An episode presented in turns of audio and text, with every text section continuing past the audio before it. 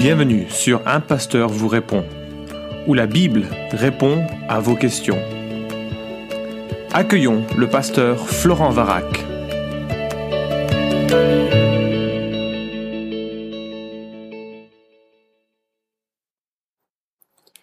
La question est posée, quelles seront nos activités au ciel?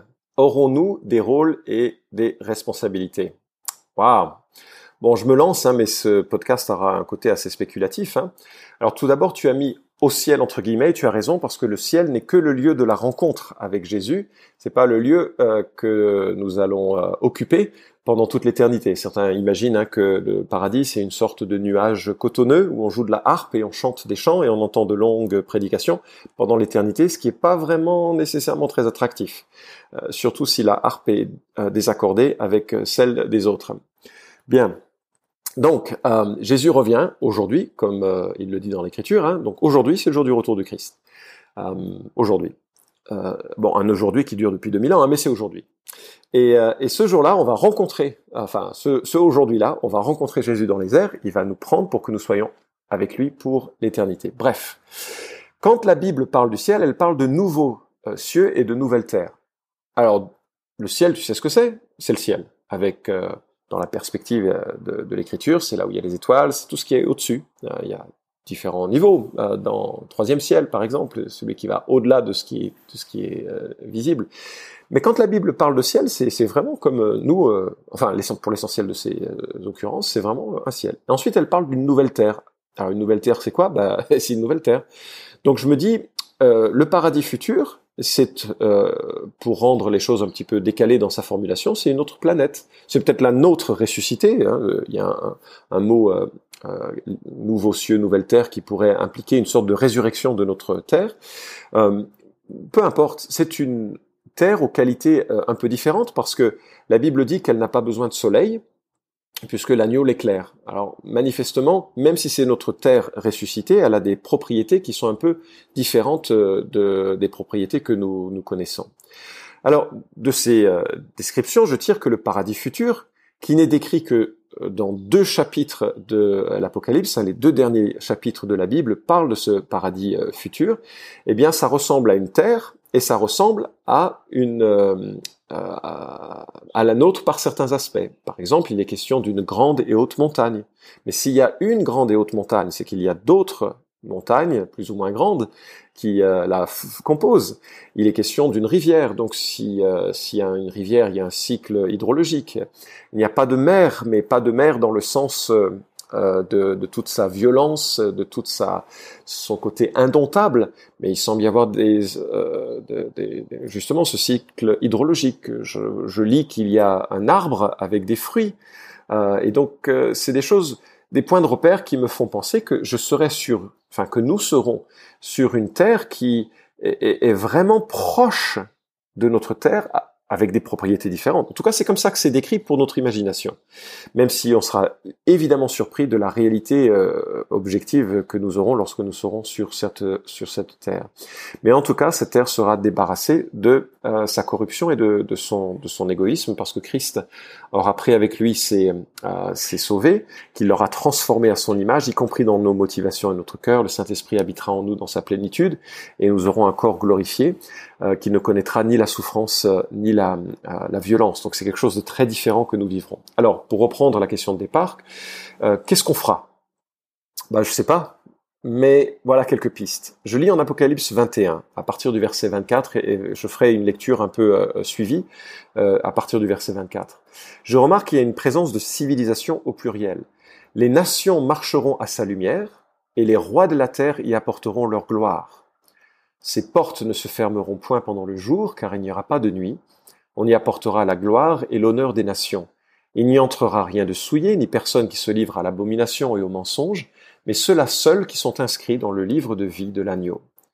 Je constate, euh, donc il est question de la gloire de, la nouvelle Jérusalem qui descend du ciel euh, sur, euh, sur cette terre. Je constate déjà la présence de nations. Et ça, c'est formidable. Les nations sont un cadeau de Dieu. C'est une expression de la diversité de la création de Dieu, et c'est une bonne chose. Enfin, les nations, c'est une bonne chose, les cultures sont une bonne chose, avec des aspects qui sont de l'ordre de la chute, avec des aspects qui sont, sont de l'ordre de la grâce commune de Dieu, qui sont des, vraiment des bénédictions, euh, que ce soit la bonne cuisine de France et d'Asie, ou que ce soit euh, la musique formidable d'Amérique du Sud. Bref, les nations ont contribué chacune à des belles expressions euh, de, la, de la créativité de Dieu. Et je vois qu'elles sont présentes. Je crois qu'on va continuer à représenter les nations que nous avons été, que nous sommes euh, sur cette terre après la, résurrection. Non seulement ça, mais il est dit qu'elles apporteront euh, euh, leur gloire. On y apportera dans cette nouvelle Jérusalem où se trouvera le, temple, enfin le temple, la présence même de Dieu. Il n'y aura pas de temple, pardon, dans la nouvelle Jérusalem. On y apportera la gloire et l'honneur des nations. Et si c'est le cas, ça veut dire que les nations vont, me semble-t-il, créer de la gloire. Est-ce que euh, c'est une création qui est liée à des expressions artistiques? Est-ce que c'est lié à des expressions d'entrepreneuriat? Est-ce que c'est lié à des expressions sportives? Est-ce que c'est lié à une euh, créativité euh, technologique, scientifique? Je ne sais pas. En fait, on le verra. Mais il y a une activité puisqu'on apporte une gloire fabriquée, euh, créée, mais que l'on rend à Dieu. Une, ce qui me permet de réfléchir que on ne s'ennuiera pas au ciel. J'ai entendu un jour un enfant qui me disait qu'il avait peur du paradis parce qu'il allait s'ennuyer. Et ça, c'est vraiment un mensonge du diable, ça, de penser que le ciel est, juste statique. C'est pas statique. Euh, on va, on va marcher, euh, même si c'est métaphorique. Et ça, ça implique un, déroulement du temps. D'ailleurs, le temps est présent dans la Nouvelle Jérusalem. Un déroulement du temps avec son anticipation, un accomplissement euh, qui euh, euh d'activité qui va aller qui va aller croissant. Deuxième remarque. On passe au chapitre 22 dans la continuité de ce que nous avons lu.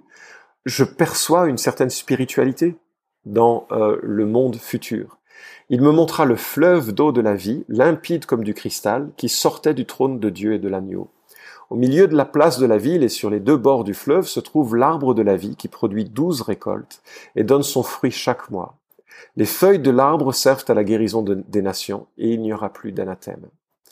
Alors, euh, l'eau de la vie a une connotation riche hein, de satisfaction. C'est un fleuve qui euh, sort du trône de Dieu. L'eau est bien sûr nécessaire à la vie de partout, et la souffrance de la soif est l'une des choses les plus intolérables qui soient. Et, et, ça me fait penser vraiment combien nous serons satisfaits, rassasiés. Euh, euh, je pense à Jésus qui dit celui qui boira de l'eau que je lui donnerai n'aura jamais soif, et l'eau que je lui donnerai deviendra en lui une source d'eau qui jaillira jusque dans la vie éternelle. Et Isaïe 12, 3 nous dit vous puiserez de l'eau avec allégresse aux sources du salut. Donc je me dis qu'il y a une, il y a une communion, une satisfaction intense qui émane du trône de Dieu, et il va y avoir une expression probablement de spiritualité. L'arbre de vie a un sens euh, euh, général euh, de satisfaction avec différentes origines. Je, te passe toutes les, les, références sur cette question. ça nous rappelle évidemment ce qui était présent dans le premier paradis au jardin d'Éden en Genèse chapitre 3. Et ici, l'arbre de vie est le privilège des sauvés.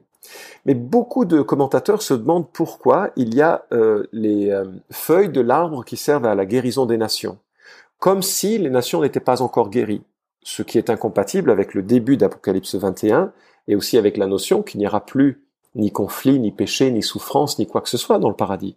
Pourquoi il y a donc des feuilles de l'arbre qui servent à la guérison des nations? Alors je te livre une, une perspective, franchement, qui n'engage que moi.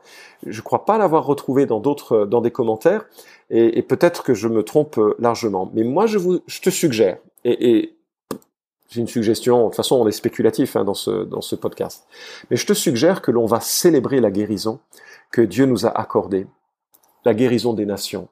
Quand on regarde l'histoire humaine, et elle a été enflammée par les conflits. Alors le diable s'est régalé en soufflant sur les braises de notre colère, et, les, les, histoires des hommes, c'est malheureusement des histoires de la guerre.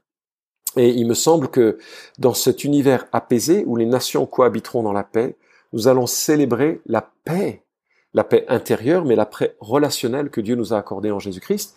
Et peut-être qu'il y aura une sorte de rituel sorte d'ordonnance, sacrement pour euh, utiliser un terme encore plus fort, mais je ne pense pas que ce sera dans l'idée d'un sacrement, mais peut-être un, mémorial qui nous rappellera que Dieu a guéri les nations et que chaque mois on va célébrer la guérison des, euh, que, euh, de, toutes les nations. Troisième expression de notre activité, que je trouve à partir de la deuxième partie du verset 3 et jusqu'au verset 5, le trône de Dieu et de l'agneau sera dans la ville, ses serviteurs le serviront et verront sa face, et son nom sera sur leur front, la nuit ne sera plus, ils n'auront besoin ni de la lumière d'une lampe, ni de la lumière du soleil, parce que le Seigneur Dieu les éclairera, et ils régneront au siècle des siècles. C'est un, texte absolument bouleversant, euh, je, je, trouve, hein, en tout cas. Et euh, euh, j'espère que tu as remarqué le lien très proche du Seigneur avec ses enfants. Ses enfants le serviront, verront sa face et auront un tatouage hein, très particulier. Pour moi, c'est le seul que j'accepterais qu'on mette sur ma peau, mais ça, c'est une question artistique personnelle. un sceau qui indique l'appartenance. À jamais, nous serons ceux que Christ a rachetés pour lui-même. c'est absolument extraordinaire. Et, et alors, pendant l'éternité, nous servirons le Seigneur. Tu as remarqué, hein Ils serviront le Seigneur. Quoi correspond ce, ce service? Ben, Je sais pas. Euh, peut-être cette adoration chaque mois avec les feuilles qui servent à la guérison des nations. Hein, peut-être on sera là avec des, des feuilles pour dire Waouh, Seigneur, tu nous as, tu nous as apporté une guérison. Euh, très certainement, nous allons louer, euh, adorer, euh, chanter, pas peut-être pas constamment, mais abondamment, euh, et, et que ça va être euh, formidable dans ce sens-là. Je pense que ça a aussi une notion de, de, de proximité dans ce service. On va en cela euh, euh, se rapprocher de Dieu et, le servir avec une plus grande intuition de ce que de, de ce qu'il sert.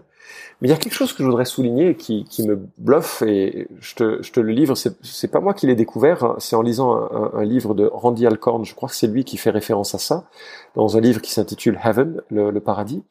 Euh, il note qu'en Isaïe chapitre 9 verset 7, nous lisons ce, ce, verset très connu. Un enfant nous est né, un fils nous est donné, la souveraineté reposera sur son épaule, on l'appellera admirable, conseiller, Dieu puissant, Père éternel, prince de la paix. écoute bien le verset 7 renforcer la souveraineté et donner une paix sans fin au trône de David et à son royaume, l'affermir et le soutenir par le droit et par la justice dès maintenant et à toujours, voilà ce que fera le zèle de l'éternel des armées. Au verset 6, on a l'incarnation, Dieu euh, s'incarne, euh, cet enfant qui est né, on l'appelle Père éternel, euh, Dieu puissant, etc. Et puis quand il est question, il y a une sorte de saut hein, sur futur pour le règne de Dieu, quand il est question de son, de son règne, il est dit euh, qu'il va euh, accroître son empire et à la paix éternellement. La version d'Arby dit ceci, à l'accroissement de son empire et à la paix, il n'y aura pas de fin. Si cette traduction est juste, et elle se appuie sur une formulation de l'hébreu, et je suis pas suffisamment un bon hébraïsant pour voir si c'est si juste, mais si c'est le cas, ce n'est pas simplement le règne de Dieu qui n'aura pas de fin, mais c'est l'accroissement de son règne. Ça veut dire quoi? Je sais pas. Mais ça veut dire ça semble vouloir dire que c'est comme s'il y aurait une expansion continuelle de son règne. Alors je me dis, est-ce qu'on va explorer tous les trésors de la connaissance de la création? Est-ce que ça veut dire que l'on va explorer toute cette création même? Est-ce que cela veut dire que l'on va développer euh, à, n'en plus finir euh, l'art euh, dans, toutes ses formes et dans toutes ses possibilités? Je ne sais pas, mais euh, euh, je me dis en tout cas que ça va être tellement majestueux et magnifique et que ça va être euh, tellement l'occasion d'être occupé de façon intelligente et saine que ça va être pas mal en fait. Et que ça met en lumière que les souffrances du temps présent ne sont que pour un temps. Et l'apôtre Paul souligne qu'il n'y a aucune commune mesure entre les souffrances du temps présent et la gloire qui nous sera révélée. Nous ne sommes pas destinés à une sorte de, de salut où on va être comme des zombies euh, euh, à louer Dieu euh, sans intelligence, sans cœur, sans juste comme une sorte de longue, une longue présence un peu consciente. On va jouir de la présence de Dieu et de la création de Dieu, de façon très réelle, progressive, continue. Et juste, j'ai hâte, j'ai vraiment hâte. Et en attendant, ben, je veux faire une différence pour Christ dès maintenant, le connaître davantage, et puis m'attendre à le connaître encore mieux quand je serai en, sa présence. Merci d'avoir écouté cet épisode d'un pasteur vous répond. Posez vos questions en nous envoyant un email à questions@toutpoursagloire.com. Retrouvez cet épisode et tous les précédents sur notre site tout poursagloire.com.